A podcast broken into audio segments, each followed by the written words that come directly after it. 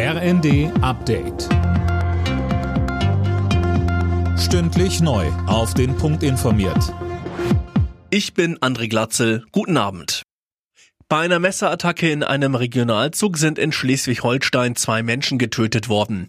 Mindestens sieben weitere wurden laut Polizei verletzt. Der Angreifer konnte am Bahnhof Brokstedt festgenommen werden. Er soll während der Fahrt plötzlich auf andere Reisende eingestochen haben. Zum Motiv ist momentan noch nichts bekannt.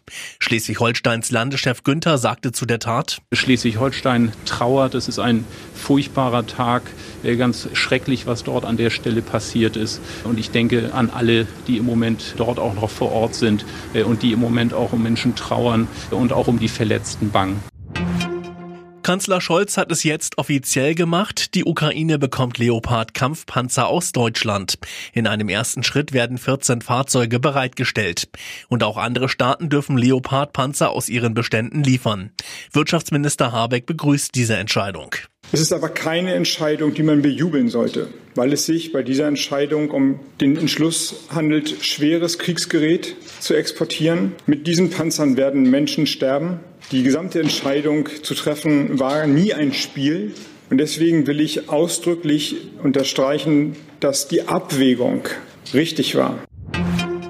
Nach der Bundesregierung haben auch die USA grünes Licht für Kampfpanzerlieferungen an die Ukraine gegeben. Präsident Joe Biden versprach 31 vom Typ Abrams. Das entspreche von der Größe her einem ukrainischen Panzerbataillon. Bis sie tatsächlich ankommen, könnte es laut der Regierung aber Monate dauern. Die Deutsche Bahn hat im vergangenen Jahr wieder schwarze Zahlen geschrieben. Das hat Konzernchef Lutz erklärt. Man habe nach Corona wieder deutlich mehr Fahrgäste befördert. Vor allem im Fernverkehr gingen die Zahlen signifikant rauf. In diesem Jahr rechnet der Bahnchef mit noch mehr Kunden. Alle Nachrichten auf rnd.de